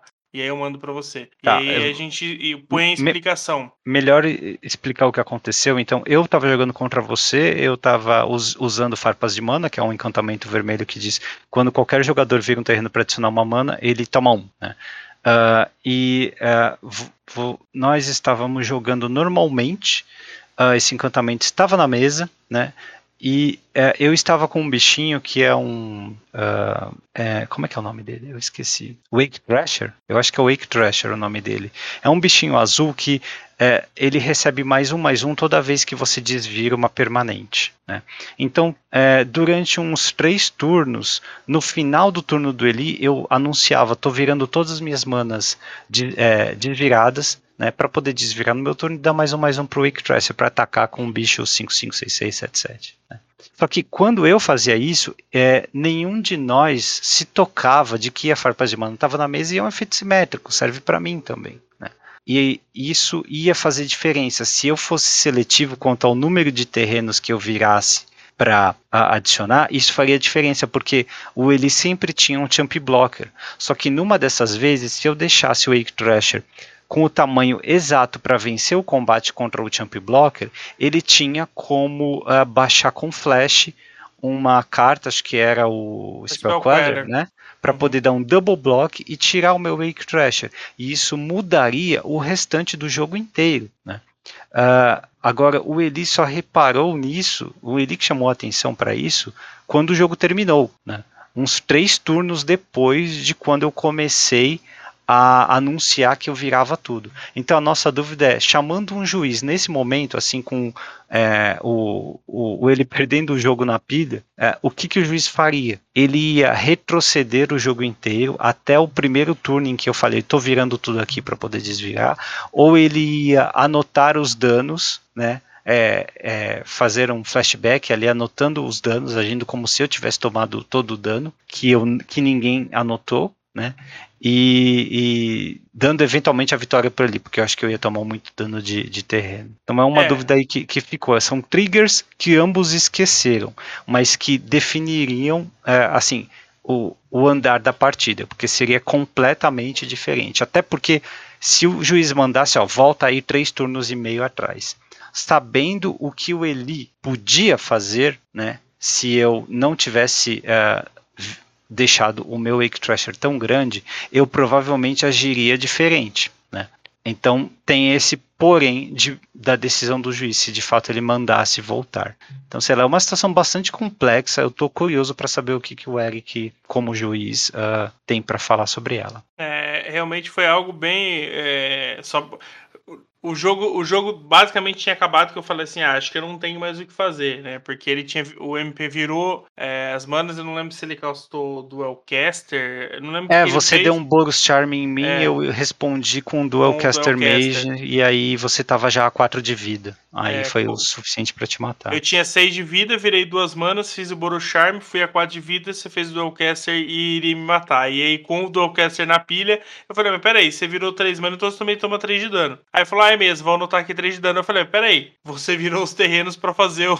Aí que a gente é. viu a bola de neve que a gente tinha entrado, né? E então... se eu tivesse anotado os, o dano dos turnos anteriores, eu provavelmente não teria 3 de vida para poder pagar a mana para usar o, o Dualcaster Mage e ganhar o jogo com o seu Boros Charm na pilha. Uhum. Então, então assim, mudaria sensivelmente o resultado da partida. Sim, é, então. A única certeza que eu tenho é que nós dois mereceríamos um warning aí por ter ah, esquecido. Ah, com certeza. Com certeza. Lembrando que os triggers é, são de responsabilidade dos dois jogadores, não apenas de quem controla a permanente trigada, né? Então é importante que, que isso fique claro também. Então é, eu vou ouvir o áudio do Eric, vou, vou traduzir isso de alguma forma e a gente coloca aqui também. Se eu não colocar agora no próximo programa, na principal, na, na desvirar, a gente coloca é, falando, porque é um caso, é, era um jogo é, que não valia nada, né?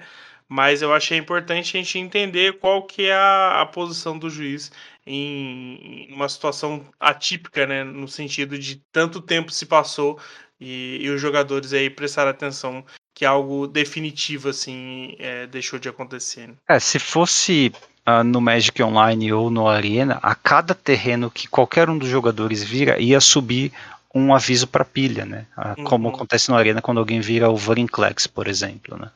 cada terreno tem um, um efeito na pilha. É, agora, depois de tanto tempo né, parado, e também convenientemente eu esqueço o meu trigger e não esqueço o seu, né? Porque eu sou agro, então eu não me preocupo com a minha vida quando você não está atacando, né? Assim, é, é, muito. Né, é, é, é, muito comum, assim, a carta induz ao erro mesmo. Né? E é, então é, eu acho bastante legal lembrar disso, né? Mas uma lição super importante que fica é que se for um campeonato com réu competitivo, ambos tomam um warning, sim. Porque ambos esqueceram do, do trigger. No mínimo. No mínimo, no mínimo. Tá bom, cara. É isso. Ah, e a resposta do quiz da semana? Quais foram os sets do Standard que tiveram Fractious? Cara, um eu tenho certeza que foi M15. Sim, senhor. Perfeito. Uh, como não teve depois de M15, então eu vou chutar M14. Perfeito. Eu lembro, eu lembro que eram coleções próximas ou seguidas, então... Assim, Esses foram os dois core sets que tiveram Fractious. Perfeito. Certinho. M15 e M14. E... e a torcida vibra. Ponto pro Eli, muito bem. É isso, cara. Ficamos por aqui então. É, essa semana foi fraca. Semana que vem deve ser mais fraca ainda de notícias, né? Talvez aí a gente comece uma sequência de programas apenas com a fase principal. Programas de férias. Então, até semana que vem. Obrigado para quem ouviu até aqui. Falou. Valeu, galera. Abraço. Até semana que vem.